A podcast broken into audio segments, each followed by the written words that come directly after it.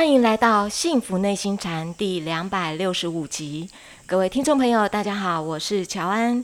与我们一起在线上的是黄庭禅创办人，也是钟岭山内心教育基金会董事长张庆祥张讲师。张讲师您好，乔安好，各位听众大家好。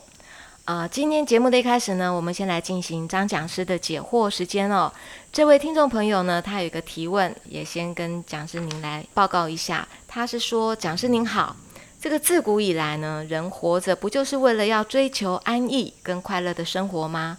但是为什么古人会说要生于忧患，死于安乐呢？这怎么去解释它呢？请求讲师您的解惑。呃，这个凡事啊，都要在一个适可的点呐，哈。如果堕入两个极端，都必定会产生它的害处啊。那么我们举个例子来说啊，这个为了要得到安宁的生活、安乐的生活，很多人呢就想要赚很多钱，对不对啊？是，那么也有一些比较不切实际呢，就想要这个中大乐透啊，哈，中彩券呐，中几个亿，然后呢，他一辈子就可以逍遥快乐无忧，对不对？但这个事情呢，也经过统计的啊，就是全世界不是也有这么多每个国家呢，或多或少都有一些类似这种彩券啊，中大奖啊这种机制的设计嘛。对。那么几乎统计过。所有那些中大奖的人呐，中个几个亿啊，大概在三五年之后啊，几乎这些中奖的人呐的人生呐，都非常的破败不堪呐。嗯，是他刚中奖的时候呢，他非常的喜悦呀，然后工作就辞掉啦，哦，然后就开始享受他的生活啦。怎么样叫做享受生活呢？啊，他有钱就可以买豪宅，他就可以买游艇，他有钱就可以请朋友每天陪他玩。啊啊！当然，朋友不可能每天陪他玩了，没有关系，我出钱，哦，嗯，我就给你们这一群人给你包下来了，你整天陪着我玩就可以。然后整天就在想啊，我要去哪里喝酒，我要去哪里狂欢，我要去哪里好吃的，我要去哪里玩别人没玩过的，好，是看起来真的是很安逸、很快乐。对，看起来很快乐，但是每天都在想说去哪玩，嗯，这个事情倒是也挺痛苦的 啊。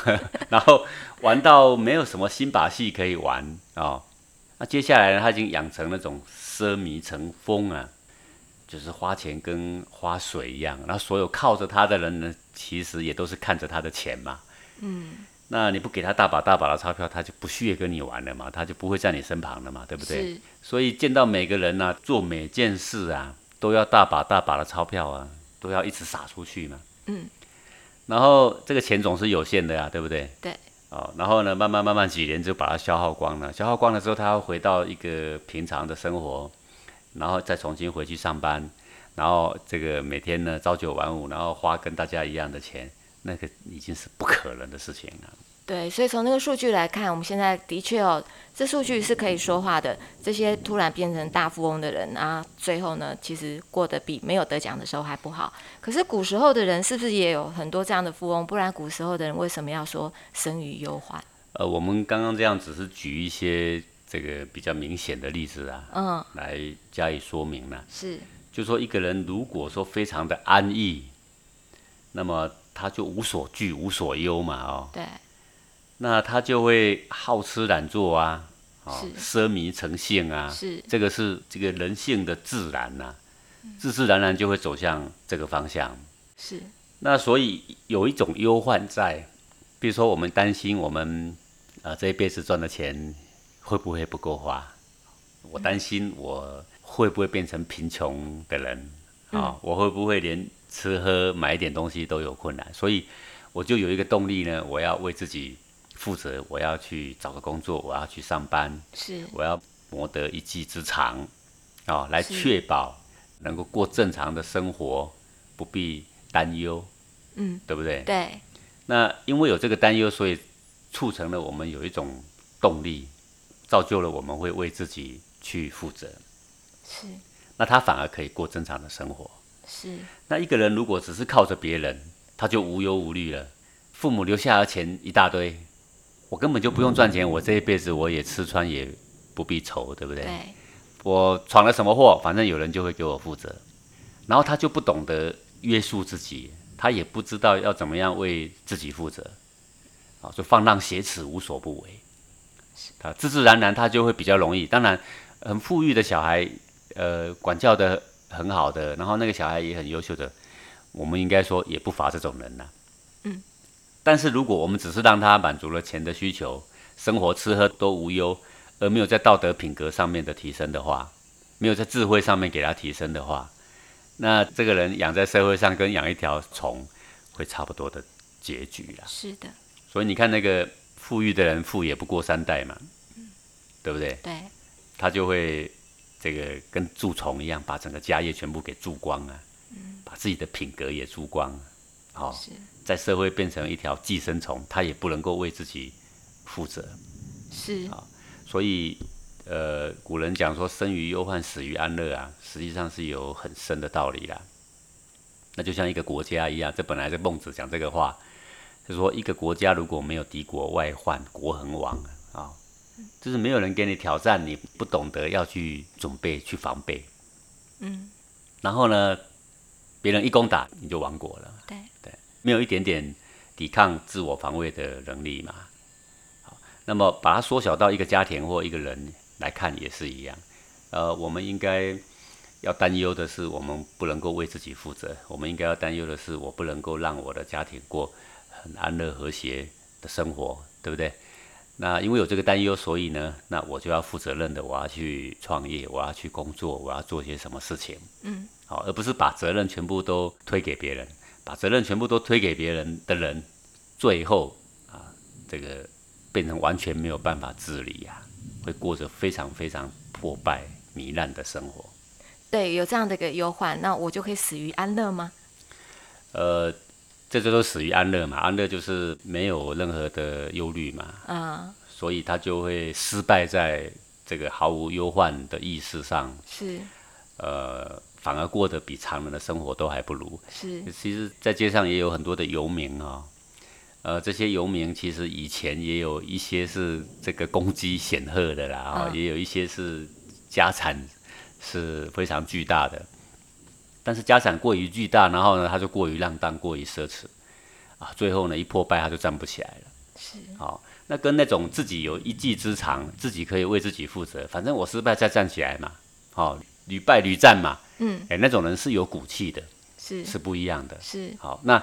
在安乐之中的人呐，他一失败，他就失败到底，他就再也没有办法站起来。人家有一句话说：“烂泥扶不上墙啊，有没有？”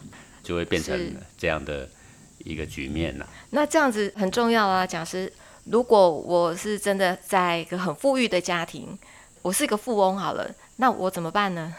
呃，这个我觉得在我们做教育的一个角度来说啊，嗯，就是我们了解这个道理之后啊，就是对于我们这个。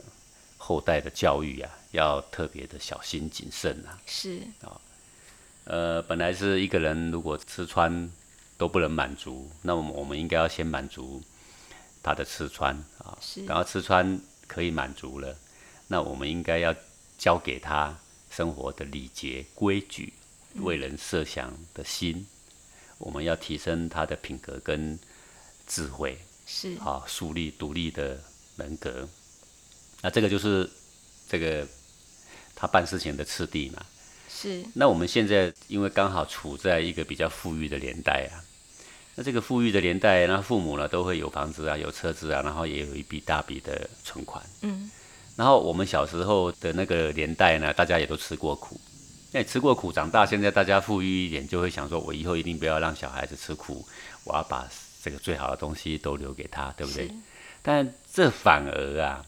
是害到了我们自己的小孩，啊，就是说小孩子该吃的苦没有吃到啊，小孩子该存的忧患，他是丝毫没有戒惧的心嘛，是，对不对？对。那你现在希望他放心，他可真的也放心了，但是呢，他没有自主的能力，他也没有独立的人格，他就依赖着你了，对不对？嗯。但是你有办法扶持他一辈子吗？那是不可能的。好，不可能。就做父母的大部分都要比小孩子先走步啊，对不对？那他总是要以后呢，你要放手，他要去面对社会呀。那当你要放手的时候，他发现说，哇，原来他是个宅男，他窝在家里，他无法出门，因为他靠着家里，他就觉得很安全。他一出去的时候，他反而就觉得不安全，对不对？对。好，那这个就是说，我们从小到大的培养的小孩的方向，没有给予小孩一种忧患意识，一种你要为自己负责任的一种气魄。是我们大多数的，就是一直在强调说，我要给予小孩子呢百分之百的爱，但是事情到了两个极端，都会产生坏处。这个爱强调太多了，这个小孩子当然也感受到你的爱，但是他产生的那个依赖，比那种吃过苦的小孩，那可要强得多啊。对，就是完全依赖给父母了，反正我做什么事，父母都给我负责，反正我闯什么祸，这个父母呢也可以帮我解决。好，是我需要钱呢，我就找父母要，是。就烂泥变成扶不上墙了。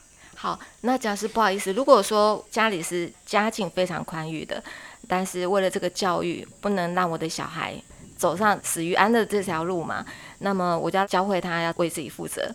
可是我真的是家境不错啊，所以我车子我可能可以买的好一些，或者说我要买的衣服我可能可以买的质料更好一些。虽然一般的衣服我们买也可以穿呐、可是我就觉得，难道要让我的小孩？也刻意的就是穿一般的衣服吗，或者是我刻意不买比较好的车子吗？也许衣服这个质量买好一点，这家境很富裕的话，我想也无可厚非的啊。嗯。呃，但也不必说一件又一件哈，一大堆也穿不完哈。对、那那就倒也不必了嘛，对不对哈？那有时候一件衣服如果很好，多穿个几年啊，那这是平常的父母的。生活模式示范的问题啊，嗯，一个富裕的人，如果他的家教家风是非常的严谨，小孩子生活也会非常严谨。是，如果你很富裕，你希望小孩子很严谨，而你本身却非常的奢靡，嗯，那这个小孩怎么教都教不动的，对，对不对？这重点还是在于你自己的生活的风格啦。是，比如说我们以前这个台湾的经营之神王永庆，这个到了八九十岁，他都还在每天运动。那他最出名的就是做这个毛巾操啊，运动的时候带一条毛巾，顺便可以擦汗的那个毛巾还可以拉在背后啊，伸展他的肢体呀。他是富翁，可是他过得很简朴。他那一条毛巾一用就用一二十年了，是 大家都知道的嘛。对，这个当时他是台湾的首富。嗯，那你给他想，那他的小孩，那出生在这一个首富的家庭里面，可是你现在回过头来看看他的那些小孩，其实他都是有独立人格的。是。那就是说，他虽然是富豪，但是他他的家风是非常的严谨。嗯，那他把这个小孩子呢交给人家去教，对自己的小孩的要求呢也是非常高。那让自己的小孩呢去上一般的学校，到学校里面接受一般的挑战。当然，你一个人，你虽然是一个富豪，你可以请保镖。嗯，你大可说啊，在学校被欺负，你请保镖揍他一顿，对不对？说不定那个校长都不敢讲话。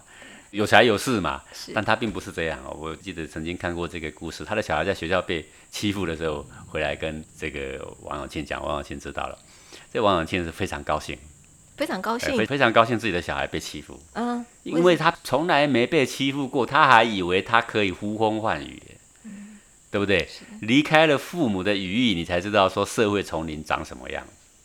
那父母我们不可能保护你一辈子。你总得要认识认识这一个社会的丛林到底是什么样子，你总该自己去揣摩你的为人处事之道，对不对？你做事情你不能只想到自己，你总该去想到如何顾虑到别人的得失，啊，是对，做一个堂堂正正、光明磊落、靠自己的毅力、靠自己的奋斗而成功的人。所以像王雪红就她的女儿嘛，嗯，哦，也是这个一个女企业家。你从她的表现，你也是知道，这个人也不是说含着金汤匙出生就依赖父母的，不是啊，真的是完全靠自己奋斗的。是，对她现在的这个儿子儿女啊，掌握非常大的企业，个个都是将相之才。这我想都是家风的问题。但是有别的富豪的儿女，就是成天只会玩乐啊，奢靡成性啊。是。呃，我想这个相形之下呢，还是一个家长的观念问题啦。让小孩有忧患意识，而不是从小到大毫无忧患啊，让他有所担心，而不是从小到大什么都不担心，让他呢去吃该吃的苦，而不是一点苦头都不让他吃。这种走入了另外一个极端呢，不是爱小孩，他反而啊会让小孩啊受伤非常的深啊。是，所以听讲师您那么一解惑，我们爸爸妈妈都爱小孩，但是爱小孩不是说要给他用不完的金钱，而是要给他对的教育，对不对？嗯，该有的历练呐、该有的历练，应，该要有。然后嗯，这个为人处事怎么样光明磊落，凡事呢都要靠自己的努力啊。凡事都要靠自己的靠自己的力，量。对，你说家里富有是家里的，嗯，你总得拿出你的骨气，拿出你的奋斗，才能够让别人看得起，对不对？是，好，一定要有这种独立奋斗的这种思想，而嗯不是让小孩子整天沉溺在爱的窝里面，用爱把他淹死啊。是是是。那还有个小小的疑问，在请教讲师：如果我的小孩已经成年了，那呃，他跟我说啊、爸爸妈妈，那么我会靠我自己的努力，我要自己打拼一番的事业。但是我要打拼一番的事业，一开始呢，我需要一点资金。那爸爸妈妈，你可不可以先提供给我？这个如果力有所能，当然是可以给他适度的资助啊。嗯，呃，并没有不可以啦。是但你要知道，创业之后呢，你要用什么样的态度去创业啊、是当然，父母也是有一点人生阅历的人啊，是，听一下他的计划，看看他是不是真的想要好好的努力。我想大家也是看得出来的啊。是如果是很虚华，就想当个老板，拿一个钱装修一下门面，就告诉人家说我是老板，然后呢，半年后就给他关门啊。这这个计划到底可不可行？我想父母稍微斟酌一下，也嗯大概略知一二啦。是当然，如果是是一个小孩踏踏实实的，真的是想要放手一搏，好好的努力一番，那做父母的有能力，当然支持他一下又何妨？是，谢谢讲师您的解惑哦，也谢谢听众朋友您的收听。但是呢，在节目的尾声呢，也想跟各位听众朋友分享一下黄庭书院在各地开课的讯息。在密心课程的部分呢，呃，在七月的二十二、二十三，黄庭书院有我们的密心初阶二日禅；在七月二十九、三十，在我们的长沙也有我们的初阶二日禅。八月十九、二十一样，黄庭书院也有我们的初阶二日禅。然后小树苗内心成长营的部分呢，在七月的二十九、三十，在珠海呢有我们的三部曲。好，还有更多的相关讯息呢，也欢迎大家利用微信平台来关注黄庭禅跟小树苗的微信公众号。感谢您的收听，我们下次空中见喽，拜拜。